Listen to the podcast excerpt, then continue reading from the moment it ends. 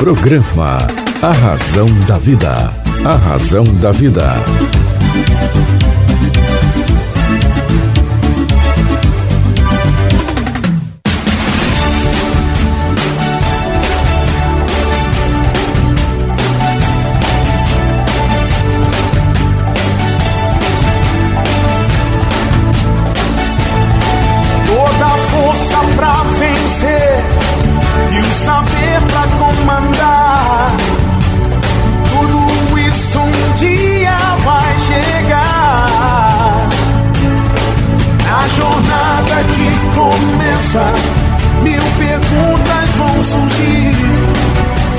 Achar suas respostas, vai saber aonde ir. Só você vai encontrar liberdade pra viver. E um dia então será como um grande homem deve ser. Olá, tudo bem? Fique comigo que eu estarei com você aqui na sua, na minha, na nossa querida rádio Vibe Mundial. Vibe Mundial FM. Tudo bem? Que bom, que bom estarmos juntos, né? Tenho saudade durante a semana. É, eu quero te lembrar que você pode encontrar toda a coleção de livros de César Romão nas principais livrarias do Brasil, inclusive pela internet. Você faz aí pela internet. Você ah, entra aí nos sites, entra nos sites, você vê lá, são 12 títulos, né? eles não são interligados. Você pode começar a ler qualquer um dos títulos, eles são independentes, cada um é um tema. Esses livros já conquistaram mais de 50 países e eu faço questão que você leia aqui nas livrarias do nosso querido Brasil. Você também pode entrar lá no Instagram, Romão César, no Facebook, Romão César, e curtir, que aí você vai acompanhar a, é, a, a minha agenda, saber aqui da, das atividades, vai poder participar de palestra. Então, eu estou esperando, tá certo? Por você lá no Facebook, esperando por você lá no Instagram também. Vamos falar um pouquinho é, sobre dois temas hoje. O que você acha de gente falar de caridade e falar sobre é, promessas? É um, legal, né?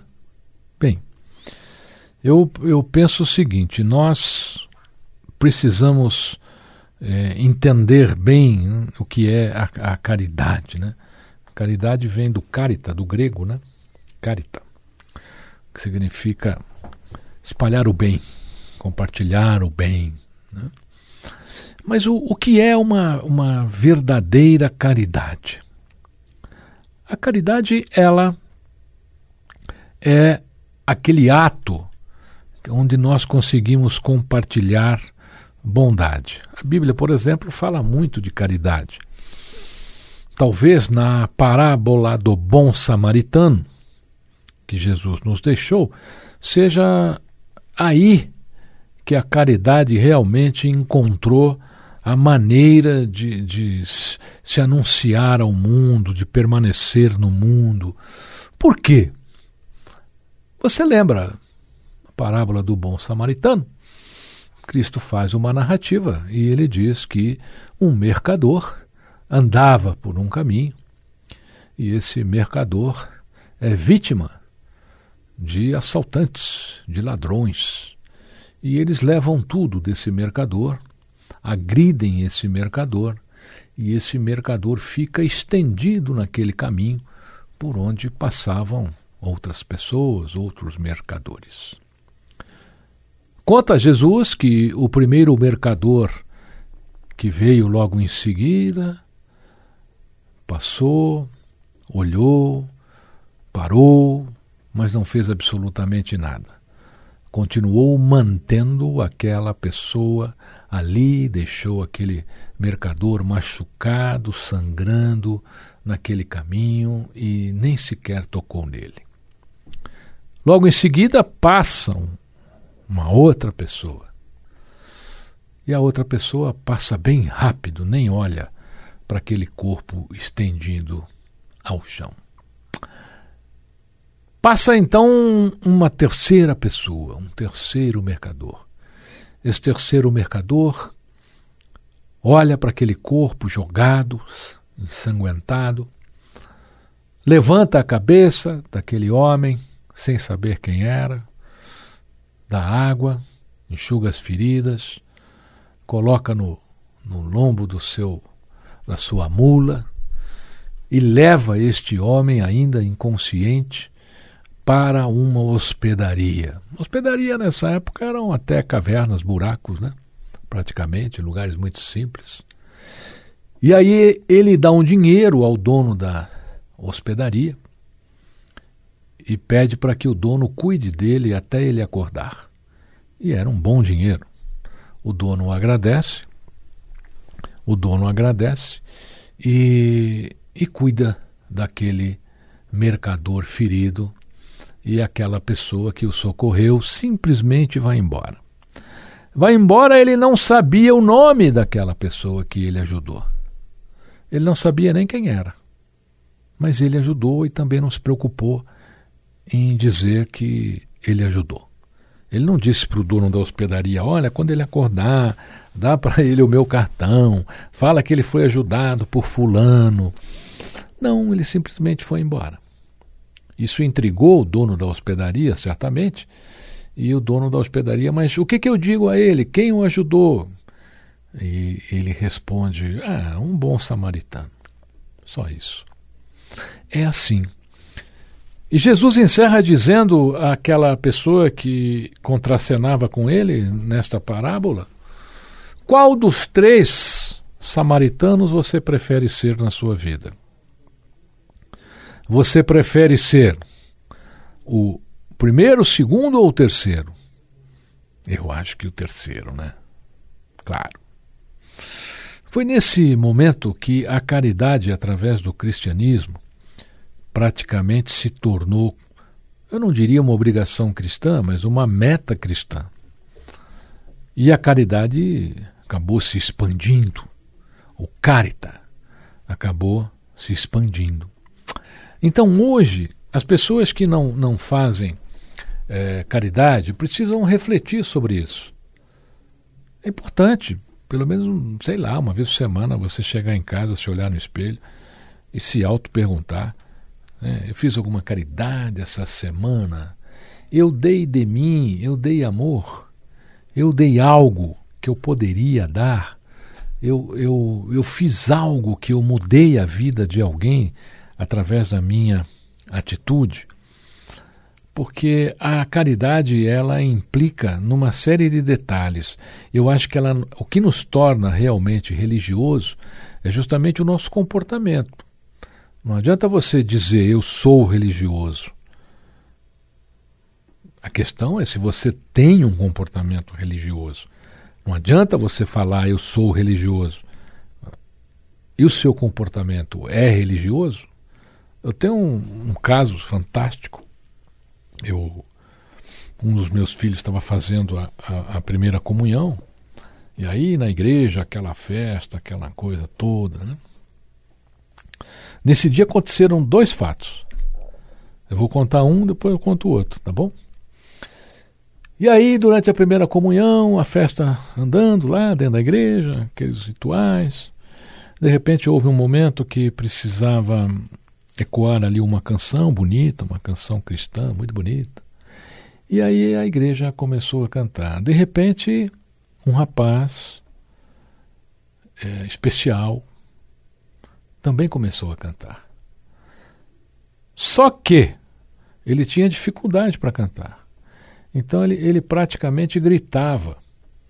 E o grito dele era tão alto que acabava destoando do resto das pessoas que estavam cantando. Na cabeça das pessoas era como se ele tivesse estragando a cantoria, porque ele não conseguia ecoar a letra, mas ele acompanhava o ritmo através dos seus, não diria gritos, mas era a maneira dele se comunicar. Nesse momento, dentro da igreja, diminuiu-se a cantoria, um olhava para o outro e a gente ouvia o sussurrar: Alguém, tire esse rapaz daqui. Poxa, alguém faz ele se calar. Esse rapaz está atrapalhando. E aí o meu filho perguntou para mim, pai, o senhor acha justo essas pessoas estarem fazendo isso? E na hora eu pensei um pouquinho para responder, porque tem que pensar para responder para criança hoje, né? Você não pode responder qualquer coisa. Aí eu disse a ele o seguinte: falei, filho, se hoje, agora, aqui, Jesus estiver dentro dessa igreja e tiver que escolher alguém para cantar no céu, para ele, ele vai escolher esse rapaz. E sabe por quê? Porque ele, embora não possa cantar, ele está cantando. Ele tem essa canção dentro do coração dele. Ele está ecoando o som com a alma. Ele está envolvido na letra dessa canção cristã. As outras pessoas estão só balbuciando, estão lendo lá o, o, o data show. Ele não, ele está comprometido. E olha que ele canta mais alto do que qualquer pessoa. Tenho a certeza absoluta que se Jesus tivesse que escolher, escolheria ele. E o evento se foi, todo mundo com é, é, aquele abraço, troca a mão, né? E aí chega a hora de ir para o estacionamento. Acabou a igreja, chegou a hora de ir para o estacionamento. Meu querido ouvinte, minha querida ouvinte, você não tem ideia, eu nunca ouvi tanto palavrão no estacionamento numa igreja. Porque o fulano que parou o carro ali ainda ia demorar 10 minutos para sair, estava atrapalhando o outro, e o outro que parou atravessado não devia ter parado. Olha, aí eu fiquei olhando aquela xingação ali no estacionamento ao lado da igreja. Nossa, essas pessoas todas estavam lá dentro da igreja rezando, vestidas de cristãos. Como é que pode alguém passar uma hora e tanto dentro de uma igreja rezando, pedindo perdão, é, orando, aí sai de lá, começa palavrão que não acaba mais. Então, ser religioso exige um comportamento religioso. Se você é religioso, você tem que ter um comportamento religioso. Adianta você rezar dentro da igreja, saiu da igreja, você vai xingar todo mundo lá no estacionamento? É trágico isso, né? Trágico, é trágico. Ou senão aquele que vai na igreja para falar, ah, fui na igreja, estou limpo, pode começar, posso começar a fazer coisas erradas novamente. Tá? O nosso querido Paulo, ou seja, de origem Saulo, né, o perseguidor de cristãos, que a caminho de Damasco tem uma imagem de Jesus à sua frente como uma luz e fica cego. E depois ele é curado e passa a ser um defensor dos cristãos, passa a ser um dos maiores pregadores e apóstolos da história cristã. O apóstolo Paulo, na carta a Coríntios, existe um trecho que ele relata. Mesmo que eu falasse a língua dos homens e a língua dos anjos, se eu não tivesse caridade, seria como bronze que tine. Por quê? Porque bronze não, não, não faz barulho, quem faz barulho é o aço. Né? Então, é, seria nada, tá certo? Seria nada. Então, quem não tem caridade na vida é como bronze que tine, segundo Paulo. Quem não tem caridade na vida não serve para viver. Não está vivendo, está existindo, é diferente. Uma coisa é você viver, outra coisa é você existir. Você passa a existir quando você colabora com a existência ao seu redor. Se você não colabora com a existência ao seu redor, você não vive. Você está ali só, tá certo? Está tocando a sua vidinha e tal, mas você não está existindo. Olha, quero que você reflita muito sobre isso. Antes da gente trocar de tema e ir para o tema promessa, eu quero lembrar a você que você pode encontrar um dos 12 livros que eu escrevi, que César Romão escreveu, que aqui vos fala, está aí em todas as livrarias do Brasil. Tá bom? Compra aí pela internet, todos os sites de livros aí você encontra os livros de César Romão. Vamos falar de promessa. Coisa boa promessa, né? Impressionante. A coisa mais sensacional da promessa são aquelas pessoas que fazem promessa para você cumprir. Conhece alguém assim ou não? Aí a pessoa chega lá para você e fala assim: Olha, deu tudo certo, né? Deu tudo certo. Então, sabe? Eu prometi que se desse tudo certo para você, você iria de joelhos até não sei aonde. Não, mas você prometeu para mim, como é que é isso? Né? É a promessa quarteirizada, né? ela não é nem terceirizada, ela é quarteirizada. Promessa é bom? A gente deve fazer? A gente vai discutir isso aqui um pouquinho. A Bíblia tem no seu relatório bíblico ali, você encontra na história bíblica, desde o Velho Testamento, originário na Torá, até o Novo Testamento, Jesus, você encontra 8.407 promessas. 7.200 foram de Deus para o homem. Ah, mas se Deus prometeu, ele cumpriu. Quase. Quase. Por quê? Olha, você pode dizer assim para alguém: olha, se você fizer isso, eu te dou isso. Bom, e daí? Você prometeu, mas e se a pessoa não fez? Essa é a questão. Deus cumpriu as promessas e, e cumpre, né? Aqui que o homem pede, mas o homem não, não cumpre as promessas que Deus pediu. Então, qual foi a primeira promessa que nós temos é, na nossa história, história da humanidade?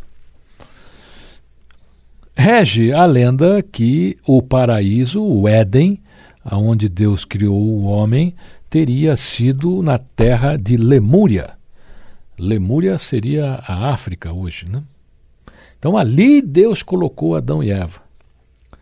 E aí Deus diz para Adão e Eva prometerem não tocar no fruto proibido. Ó a questão. Eles prometem. Mas Eva toca no fruto proibido e quebra a promessa. Então veja, Deus prometeu: se você não tocar no fruto proibido, você continua no paraíso. Então, se eles não tivessem tocado, Deus teria cumprido a promessa dele. Olha, aí já começou a dificuldade de Deus atender, tá certo? E cumprir as suas próprias promessas. Imagina hoje. Romão, fazer promessa é bom? Bem, é assim. Imagem não tem poder. Quando você ora ou reza diante de uma imagem, não é aquela imagem que tem poder. Agora, ela tem uma coisa muito legal. Ela é um ponto de concentração mental. Então, quando você ora diante de uma imagem, você está orando diante de um ponto de concentração que faz a sua mente criar dentro de você a, o que aquela imagem representa. Aí é que está a força. Agora, fazer promessa para qualquer coisa. Tem muita gente que faz promessa por aquilo que ele devia mesmo, ele mesmo devia resolver. Depende dele, não depende de Deus. Já pensou se Deus fosse envolver em tudo que é promessa que faz? Ou se eh, eh, as centenas e centenas de santos que existem pelo mundo fossem se envolver em tudo que é promessa que as pessoas fazem? Difícil, né, gente? Difícil. Então, existem coisas na vida, antes de você realizar uma promessa, que você precisa ver se isso não é uma responsabilidade sua. Se é você que não tem que prometer para você mesmo que você vai resolver isso. Não é terceirizar. Ah, já pus na mão de Deus. Já pedi para o meu santo, já não me preocupo mais, o meu santo vai resolver. Então, ele é um ponto de concentração. Ele cria um poder dentro de você. Mas você também precisa corresponder. Promessa é bom ou é ruim? Não é bom nem é ruim, mas ela é uma energia, é um momento que nós geramos, ou para nós, tá certo? Ou para outras pessoas.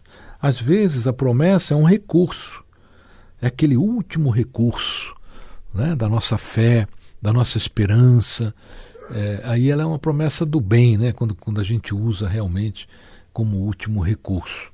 Agora, as pessoas não esperam usarem todos os seus recursos. Elas já saem prometendo. E é interessante que as pessoas pedem, pedem, pedem, pedem, pedem, pedem, pedem, pedem. Mas e daí? Vocês estão oferecendo? É importante você entender o seguinte: para a gente receber, nós temos que dar. Eu vou voltar no tempo aqui com você. Quando Jesus tem a notícia de que João Batista foi decapitado, ele começa a caminhar sozinho para se distanciar da cidade. E ele não percebe que uma multidão enorme estava seguindo. E aí ele para, ele está ali sentado, um dos discípulos se aproxima e fala: Mestre, já estamos aqui alguns dias, tem aqui centenas e centenas de pessoas que o seguiram. Essas pessoas estão sem comer. Essas pessoas precisam de comida, precisam de alimento e elas não vão sair daqui enquanto o mestre não sair. E aí, Jesus pergunta ao discípulo: O que temos? E o discípulo responde: Cinco pães e três peixes. Aí ele pegou os três peixes e os pães e multiplicou. A grande questão é a seguinte: para você multiplicar alguma coisa, você precisa ter alguma coisa. Concorda comigo ou não? Então ele fez a multiplicação dos pães, a multiplicação dos peixes, mas ele tinha algum pão, ele tinha algum peixe. Essa é a relação que a gente deve ter com o divino. Quando nós pedimos alguma coisa, fazemos uma promessa, é muito importante a gente saber o que que a gente tem para oferecer. O que, que nós estamos oferecendo no dia a dia? Ah, Romão, no dia a dia eu tenho sido ateu. Bom, também é uma religião, ateísmo é uma religião. É a religião da não crença.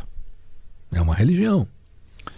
Então, se você é, não crê, mas ao mesmo tempo você quer ser atendido, é um pouco complicado, porque você não tem elo de ligação, nem espiritual, nem mental, nem de existência. Quando você fizer uma promessa, antes de fazer a promessa para o seu santo, você olha lá e fala assim: não, mas o que, que eu estou oferecendo ao meu santo? Né? Eu ajudo essa igreja, eu ajudo esse, esse, esse contextual da minha crença, eu ajudo. O que, que você tem? Você tem pão? Um. Você tem peixe? Um, pelo menos? Aí dá para multiplicar. Senão não dá, gente. As nossas, nossos talentos, eles são multiplicados se a gente tiver uma semente desse talento. Se você não tem uma semente dentro de você, não adianta, não vai nascer nada. Então nós temos que cultuar semente de talento, semente, semente de competência, semente de sabedoria, de humildade, de caridade, de humanidade e, claro, de amor e fé. A fé é o telefone dele. Né? Essa é a grande realidade. Pessoas que têm fé aumentam a sua capacidade de realização em mais de 30%, porque elas têm uma produção maior de dopamina, de endorfina. São pessoas que têm um cérebro mais alerta. Então, você está mais alerta, você aumenta o seu desempenho, você consegue mais rápido aquilo que você quer com maior eficiência, com mais eficácia. Hoje a gente falou sobre caridade e sobre promessas. Foi legal, né? Gostei de conversar com você sobre isso. Semana que vem a gente está junto novamente, tá bom? E olha, lembra, você pode encontrar em qualquer livraria do Brasil um dos 12 livros que eu escrevi, que César Romão escreveu, e estão aí em todas as livrarias virtuais do nosso Brasil. Ah, Romão, mas eu quero ler físico. Não, lê físico, entra lá, compra o físico, recebe na sua casa. Você não precisa nem sair de casa, tá bom? O principal livro é Semente de Deus. Sempre falo aqui dele, tá bom? Olha, fique comigo, que eu estarei com você. Aqui, na sua, na minha, na nossa querida Rádio Vibe Mundial. Programa A razão da vida. A razão da vida.